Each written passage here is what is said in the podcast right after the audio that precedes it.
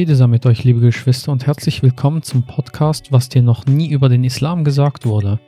Mein Name ist Keram Adegüzel und ihr hört die dritte Episode Schlüssel zum Verständnis des Koran, koranische Hermeneutik.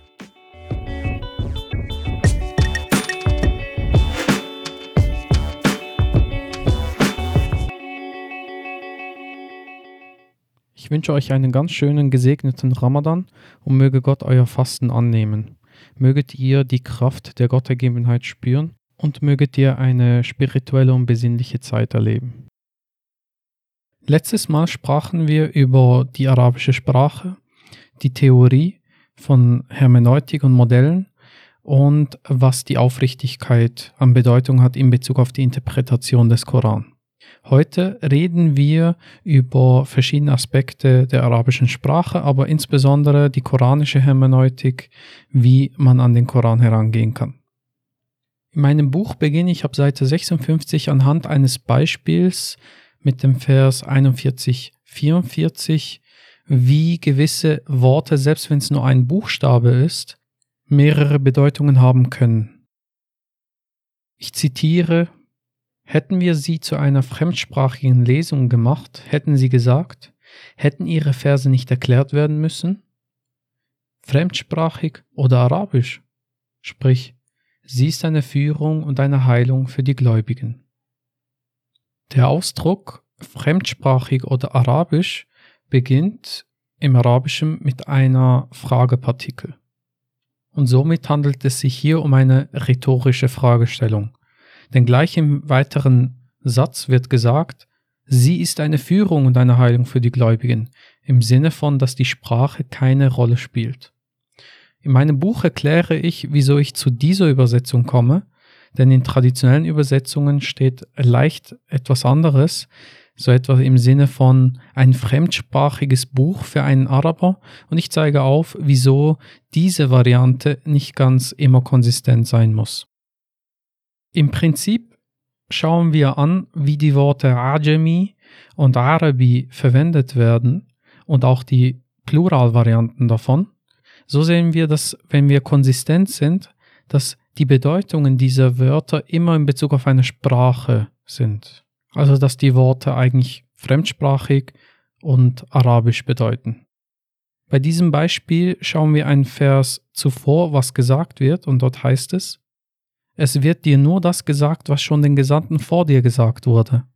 Dein Herr ist wahrlich voll der Vergebung und verhängt auch schmerzhafte Strafe. Im Vers davor geht es also um die Botschaften, welche zuvor schon mitgeteilt wurden. Und dass der Koran in dem Sinne auch nichts Neues darstellt, sondern eine Fortführung der göttlichen Botschaft ist und auch in anderen Worten eine Bestätigung. Und so wird das auch immer wieder verwendet im Koran, wenn gesagt wird, dass dies, also dieser Koran, eine Botschaft, eine Bestätigung der vorhergehenden Schriften ist. So zum Beispiel in Surah 2, Vers 97. Und auch mit dem Vers danach, wo es um die Schrift geht, die an Moses geschickt wurde, so sehen wir, dass diese Übereinstimmung unsere Interpretation zu bestätigen scheint. Solch eine ergänzende Unterstützung ist aber nicht immer ausreichend. Denn was sehr merkwürdig erscheint, ist, dass ich das Wort wa, gemeinhin als und bekannt, also das arabische Wort wa wird gewöhnlicherweise als und übersetzt, hier als oder übersetze, obwohl die arabische Sprache auch ein Wort für oder hat, sogar in Fragestellungen. Wenn man also eine andere Interpretation entwickelt, da muss man genau schauen, wie man sie auch begründet. Hier verwenden wir also eine Übersetzung für wa, für gewöhnlicherweise und, die nicht gewöhnlich ist und das müssen wir gut begründen. Und das ist ganz wichtig. Wenn ich etwas Ungewöhnliches mache, dann muss ich also auch eine ungewöhnliche Beweisführung sozusagen herleiten. Nun, das Interessante hierbei ist jetzt natürlich, für mich zumindest, dass ich bei der Übersetzung mit einer Konsistenz argumentiere, also dass Arabi und Ajami durch den Koran hindurch immer gleich übersetzt werden und ich keinen Grund finde, diesen Vers hier anders zu behandeln mit diesen Worten. Aber dann für ein Wort, das genau dazwischen liegt, argumentiere, dass dieses Wort nicht überall gleich übersetzt werden kann. Dies mag widersprüchlich erscheinen oder zumindest paradox, aber das ist etwas ganz Normales. Das ist nicht nur beim wa zu sehen, sondern auch beim fe, also was allgemeinhin als so oder dann übersetzt werden kann, je nach Kontext. Es also gewisse Worte gibt oder gewisse Partikel, die nicht immer eindeutig sind in der Übersetzung. Zusammengefasst zeige ich auf, dass wa im Koran mindestens zehn verschiedene Varianten haben kann. Logische Verknüpfung als erste. Zweitens Zusammenfassung zu einer Gruppe oder Einheit. Drittens Angabe einer zeitlichen Abfolge. Viertens am Anfang eines Satzes. Einfach so. Fünftens im Sinne eines Schwurausdrucks, wie zum Beispiel bei Gott. Wallah. Sechstens eine sogenannte explikative Funktion. Siebtens eine empathische Funktion. Achtens in einer Aufzählung. Neuntens im Sinne von oder. Zehntens im Sinne von aber. Ich wiederhole dies hier noch einmal, weil ich immer noch mit Fragen konfrontiert werde, die genau durch diese Aufstellung der Funktion beantwortet werden können. Zum Beispiel Sura 5, Vers 15 wo es darum geht, dass ein Licht und ein offenkundiges Buch erwähnt wird am Schluss. Also gekommen ist zu euch von Gott ein Licht und ein offenkundiges Buch. Hier wird künstlich eine Trennung vorgenommen zwischen Licht und offenkundiges Buch. Dabei ist das Buch ein Teil dieses Lichts, was von Gott kommt. Und hier eine Trennung zu machen, wäre falsch, aus spiritueller Sicht, aber auch in dem Sinne aus sprachlicher Sicht nicht notwendig. Dieses Beispiel lässt sich auf viele andere Prinzipien und Verse übertragen, wie zum Beispiel, wenn es heißt, gehorcht Gott und gehorcht dem Gesandten. Hier ist auch ein Wa zu sehen und das meint hier nicht, dass es zwei verschiedene Quellen sind, sondern dass eben dem Gesandten zu gehorchen, und das ist ein spiritueller Gehorsam, kein militärischer Gehorsam, dass es bedeutet, dass man Gott gehorcht. Also dass den Worten Gottes zu folgen gleichzeitig auch bedeutet, dass man dem Gesandten gehorcht. Dass es also nicht zwei verschiedene Quellen gibt und insbesondere hat das auch eine Konsequenz in Bezug auf die sogenannten Sekundärquellen, dass es eben nicht eine weitere Quelle geben muss neben dem Koran. Allein mit diesem Beispiel haben wir also gleich drei Prinzipien in dem Sinne schon angeschnitten, nämlich einen Vers komplett anzuschauen, die umliegende Verse anzuschauen und natürlich Worte genauer zu analysieren. So ist die kontextuelle Verwendung eines Wortes sehr wichtig. Abhängig davon, welche Präposition verwendet wird oder in welchem äh, Maße oder in welcher Semantik, in welcher Bedeutungsebene ein Wort verwendet wird, kann sich die Bedeutung eines Verses grundlegend verändern. So müssen wir also die Wörterbücher aufschlagen, um die Wurzeln der arabischen Worte nachzuschlagen und einigermaßen genau herauszufinden, in welchem Sinne das Wort im Koran verwendet werden kann. Dabei folge ich der Annahme, dass jedes Wort für sich selbst eine eigene Bedeutung hat und dass auch die gleichen Worte in unterschiedlichen Kontexten eine unterschiedliche Bedeutung haben können, aber nicht immer müssen. Diese Annahme hat Grenzen und dass eine Methodologie, eine Vorangehensweise Grenzen hat, ist eher ein gutes Zeichen, denn man möchte sich ja selbst nicht sozusagen hinters Licht führen, sondern man möchte genau wissen, wo die Grenzen sind, sodass man auch vorsichtig sein kann, in welcher Art und Weise man an einen Text herangeht, dass man also nicht mit falschen Schlüssen schon beginnt. Denn für Logiker ist es ganz klar, wenn ich auf etwas Falschem aufbaue, dann ist der Rest alles vollkommen gleichgültig. So gibt es den lateinischen Spruch ex falso quod libet. Aus Falschem folgt Beliebiges. So möchte ich, ergänzend zu den offenen Fragen, die ich in meinem Buch auch schon habe am Schluss, ein weiteres Beispiel angeben, wo diese Annahme an ihre Grenzen stößt. Wir alle kennen das berühmte Wort Sharia.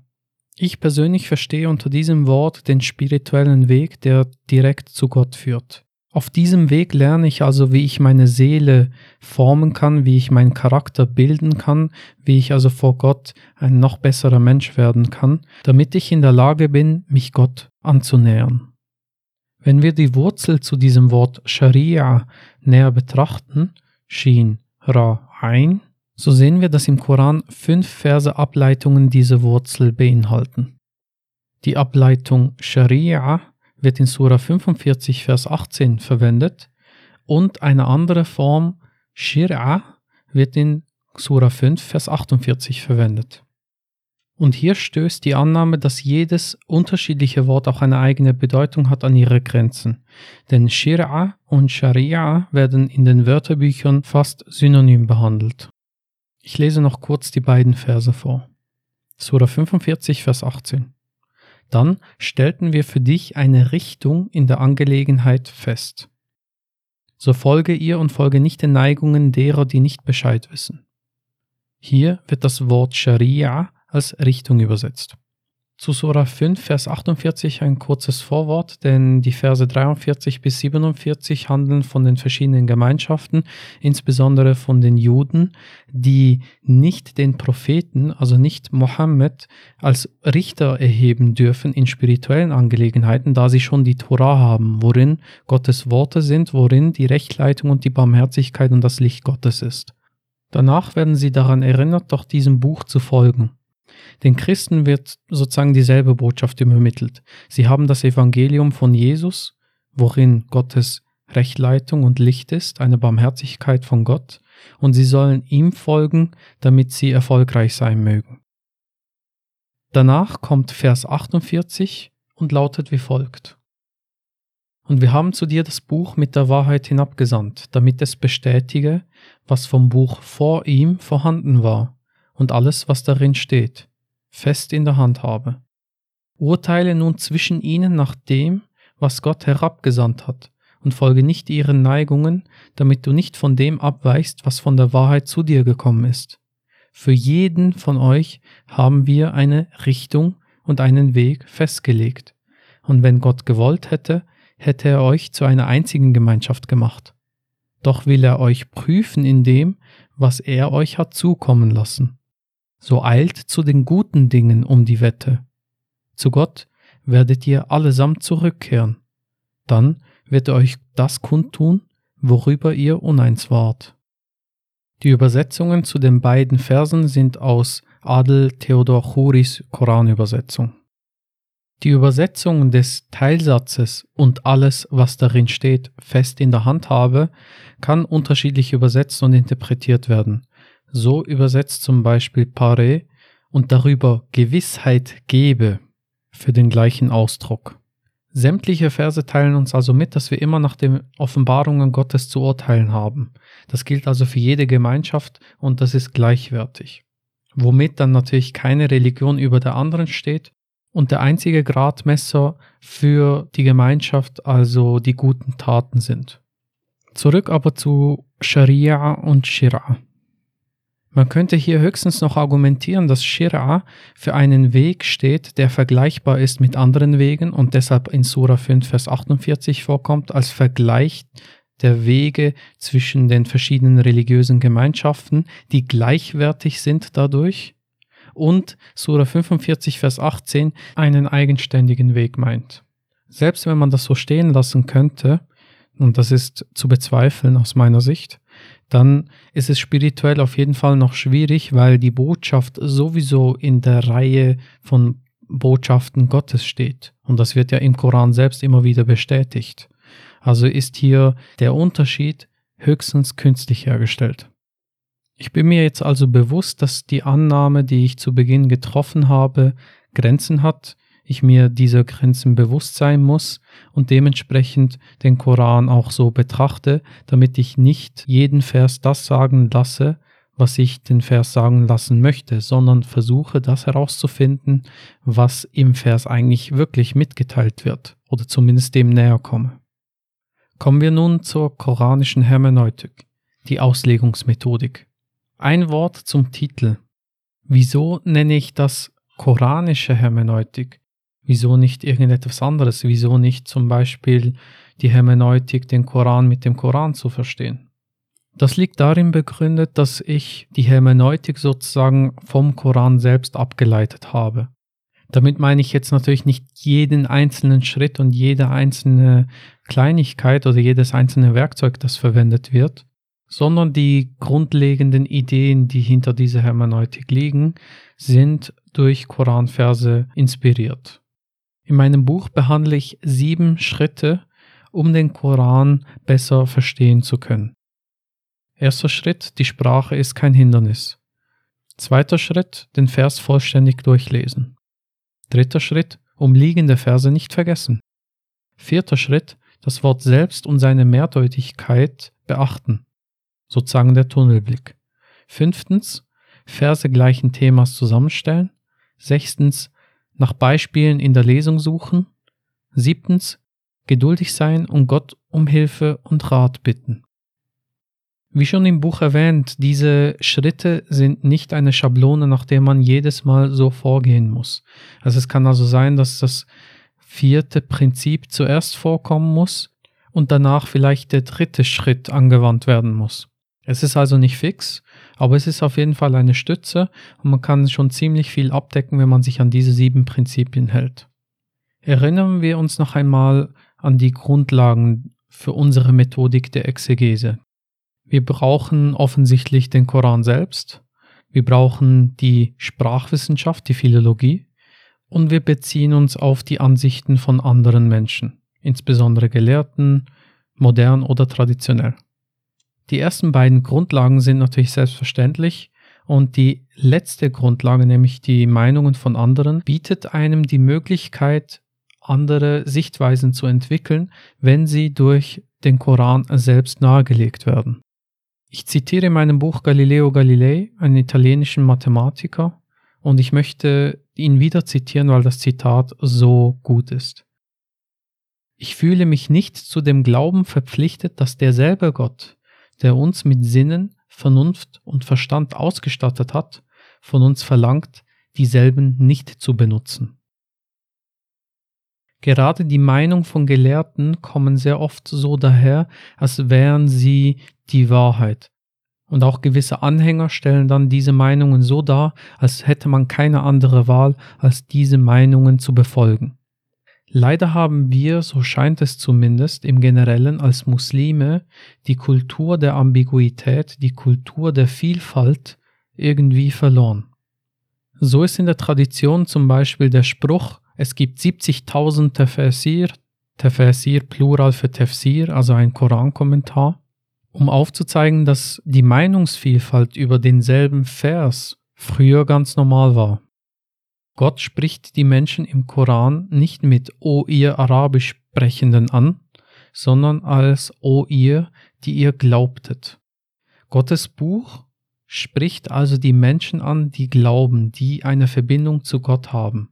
Die Sprache ist somit kein Hindernis, auch wenn sie natürlich wichtig ist. Aber auch die Meinungen von anderen ist keine Grundlage und nur Gott ins Zentrum zu stellen, führt einen auch zu Gott. Wenn ich also neben Gott jemanden auch ins Zentrum hinstelle, dann verfehle ich den Weg. Ich kann sozusagen nicht immer wissen, wohin ich gehen möchte. Folge ich jetzt sozusagen dem, was ich aus dem Koran lese, oder folge ich sozusagen dem Gelehrten als geistigen Herrn über mich?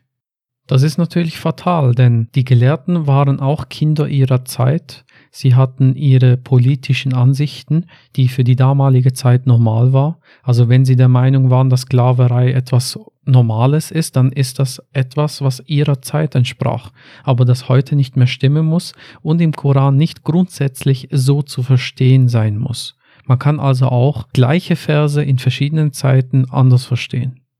Aus diesem Grund habe ich auch in den vorherigen Episoden davon gesprochen, dass es wichtig ist, dass man sich selbst versteht, so dass man beim Koranlesen, Koranstudieren nicht seine eigene Neigung in den Koran hineinliest, sondern möglichst einen unverfälschten Blick auf den Koran hat. Denn Gott ist derjenige, der den Koran den Menschen erklärt. Surah 75, Vers 19 und Surah 55, Vers 2. Es sind Menschen, die ihr Herz gegenüber Gott öffnen. Sura 29, Vers 49. Es sei also nochmal wiederholt. Gott spricht nicht die Menschen an, die Arabisch können, sondern Gott spricht die Gläubigen an, die ein offenes Herz haben, die ihn suchen und versuchen, ihr Herz reinzuhalten. Deshalb steht in Sura 56, Verse 77 bis 80, dass dies wahrlich eine edle Lesung ist, ein edler Koran, in einer wohl aufbewahrten Urschrift. Keiner kann sie erfassen, außer den Reinen, eine Offenbarung vom Herrn der Welten. Das Wort rein meint hier natürlich nicht körperlich rein, sondern seelisch, spirituell rein. Und damit kommen wir gleich zum nächsten Punkt, den Vers vollständig durchlesen. Mit einer unreinen Absicht, mit einer schlechten Absicht, also einer destruktiven Absicht, zerstörerischen Absicht, rechthaberischen Absicht, werde ich die Verse nicht aufmerksam und auch nicht vollständig lesen. Ich werde zum Beispiel den Satz und tötet sie, wo immer ihr auf sie stoßt, aus Surah 2, einfach so stehen lassen und sagen, der Koran ist ein Buch der Gewalt. Wenn ich aber den ganzen Vers lese und tötet sie, wo immer ihr sie vorfindet und vertreibt sie von dort, von wo sie euch vertrieben haben, da die Anstiftung schlimmer als das Töten ist, dann sehe ich, dass hier etwas ganz anderes gemeint ist. Also die Menschen wurden damals zuerst angegriffen und ihnen wird dann die Erlaubnis gegeben, zurückzuschlagen. Das muss man natürlich noch mit anderen Versen kombinieren, aber ich möchte nicht vorgreifen. Aber gleich eine Einschränkung. Es heißt nicht, dass man jedes Mal den Vers vollständig anschauen muss, um ihn interpretieren zu dürfen. Es braucht also wieder eine Annahme, eine Grundannahme, ein Axiom in unserer Auslegungsweise. Und ich habe in meinem Buch geschrieben, jede noch so kleine Aussage in der Lesung kann für sich alleine stehen und auch interpretiert werden, wenn sie dem Rest der Lesung nicht widerspricht oder notwendige Informationen auslässt. Es ist also wichtig, die Verse in einen gesamtkoranischen Kontext zu stellen, also den ganzen Koran gleichzeitig zu berücksichtigen.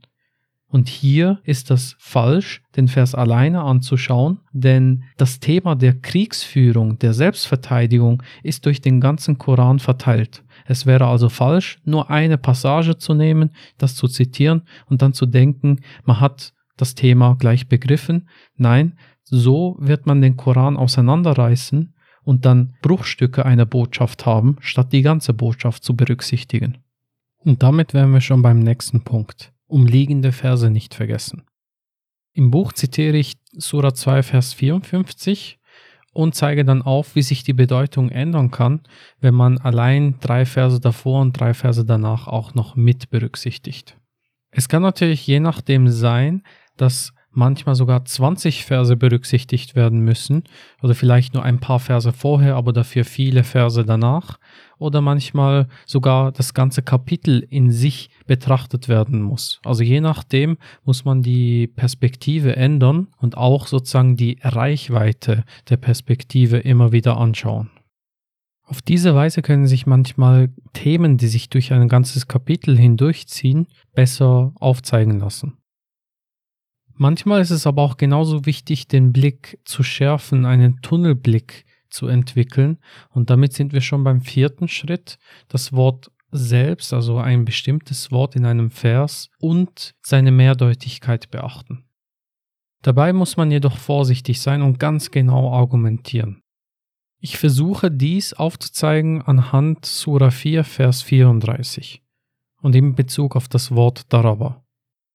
Daraba heißt heute im modernen Standardarabisch und im Alltagsarabisch schlagen und wird leider auch in diesem Vers dann so übersetzt, was durch eine patriarchalische Verzerrung des Verses zustande kommt.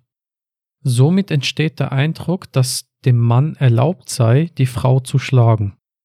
Ich argumentiere in meinem Buch, dass dem so nicht sein muss.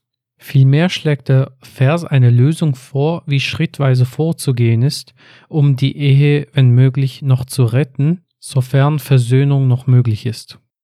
Hier ist der gesamtkoranische Kontext natürlich wieder wichtig, wenn es darum geht, dass Gott möchte, dass eine Ehe Liebe und Barmherzigkeit beinhalten muss. Sura 30, Vers 21.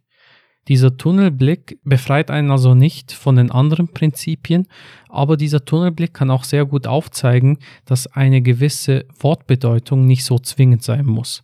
So kann man als erstes die Wörterbücher aufschlagen und sämtliche zur Verfügung stehenden Mittel verwenden, um die entsprechende Wurzel herauszufinden und die Verbstämme und Verbalnomen zu identifizieren. Dieses Studium der verschiedenen semantischen Ebenen kann dazu führen, dass Worte eine andere Bedeutung erhalten, als sie im Standardarabisch vorzutreffen sind. So führt die Kombination aus den Wörterbüchern und den Versen aus dem Koran, wie das Wort im Koran verwendet wird, dazu, dass bis zu sechs verschiedenen Bedeutungen zu diesem Verb daraba aufkommen. So ist je nach Kontext möglich, dass die Bedeutung umherwandern oder unterwegs sein ist, etwas oder jemanden zu schlagen, etwas versiegeln oder zu verschließen, jemanden oder etwas abwenden oder trennen, Gleichnis prägen oder sich im Land zu bewegen. Zusätzlich könnte man auch noch den nächsten Vers, also Sura 4, Vers 35 dazu nehmen, der sagt, Befürchtetet ihr Zerrissenheit zwischen ihnen beiden, so schickt einen Richter von seinen Leuten und einen Richter von ihren Leuten. Wenn sie beide die Aussöhnung möchten, lässt Gott es zwischen ihnen beiden gelingen. Gewiss, Gott war wissend, kundig. Mit diesem Vers wird also nochmal zusätzlich deutlich, dass hier der Versuch, beide zu versöhnen, im Vordergrund steht und dass Gewalt keine Lösung ist, also psychisch ist das eine grauenvolle Lösung und steht im Widerspruch zu den unterschiedlichen Versen, die im Koran stehen in Bezug auf eine Ehe, wie sie stattzufinden hat, nämlich mit Liebe, Güte und Barmherzigkeit.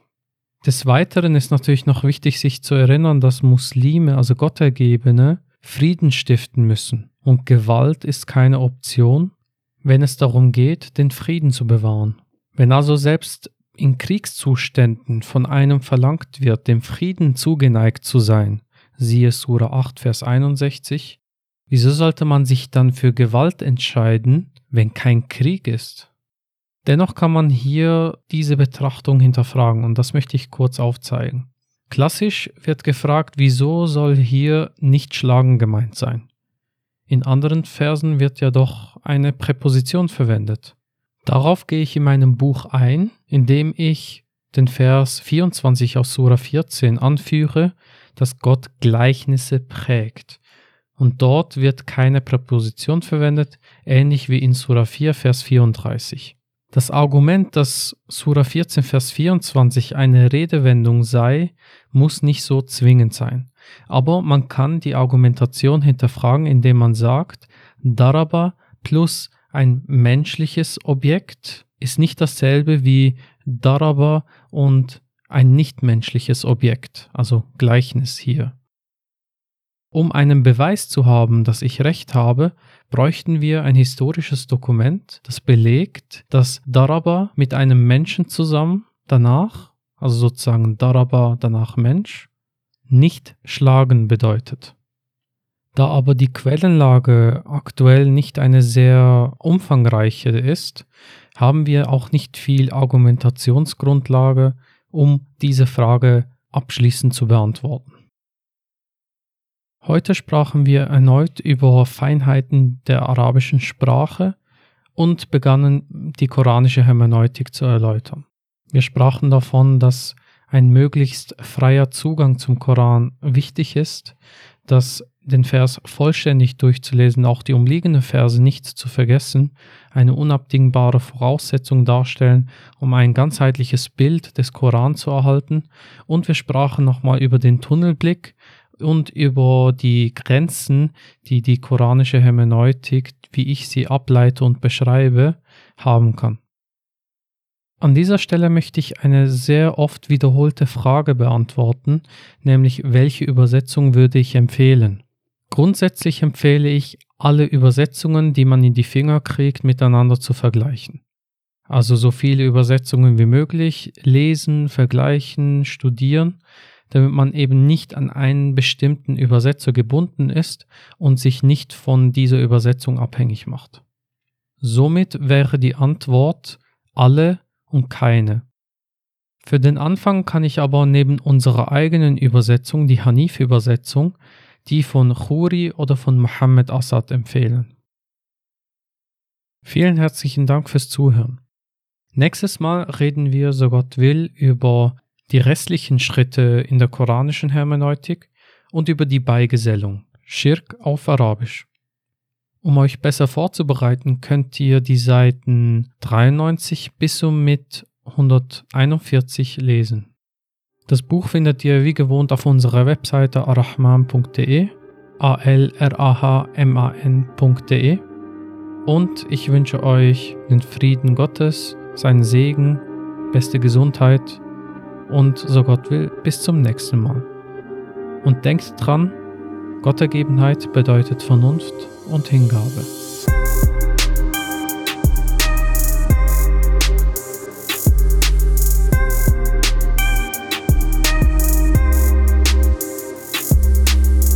Stelle mir vor, wie es wäre, wenn keiner zweifelt. Überall würde ich Menschen sehen, die den Allweisen preisen. Keiner wäre mehr am Geizen, keiner würde mehr beneiden. Niemand würde mehr wollen zu streiten, alle hätten Speise. Es wäre genug für alle da, ich sehe die Reichen teilen. Auf diesem Planeten würde es keinen Krieg mehr geben. Es gäbe nur Friedensstifter, die in Frieden leben. Ich würde mit ihnen gemeinsam Freitag stehen in einer Reihe. Ich stelle mir vor, wie wir uns verbeugen und niederwerfen. Zuflucht suchen vor den Einflüsterungen des Teufels, dem Wiederkehrer. Die ganze Menschheit dient ihm, so wie es sich ziemt. Eine Welt, in der es keine falschen Vorbilder mehr gibt. Keine Irrlehren verbreitet werden. Keine Hetze, keine schweifenden Gespräche. Es gäbe nur weise Lehrer. Sie würden seiner gedenken, am Morgen und am Abend ihn loben und sich bedanken beim allversorgenden Alabama. Es dauert nicht mehr lange und zwischen uns wird gerichtet. Lasst uns Brücken bauen statt nur Mauern, um Frieden zu stiften. Der Friedensgruß geht an alle Weltenbewohner. Wechselt die Worte, glättet die Bogen. Es dauert nicht mehr lange und zwischen uns wird gerichtet. Lasst uns Brücken bauen statt nur Mauern, um Frieden zu stiften. Der Friedensgruß geht an alle Weltenbewohner. Wechselt die Worte, glättet die Bogen.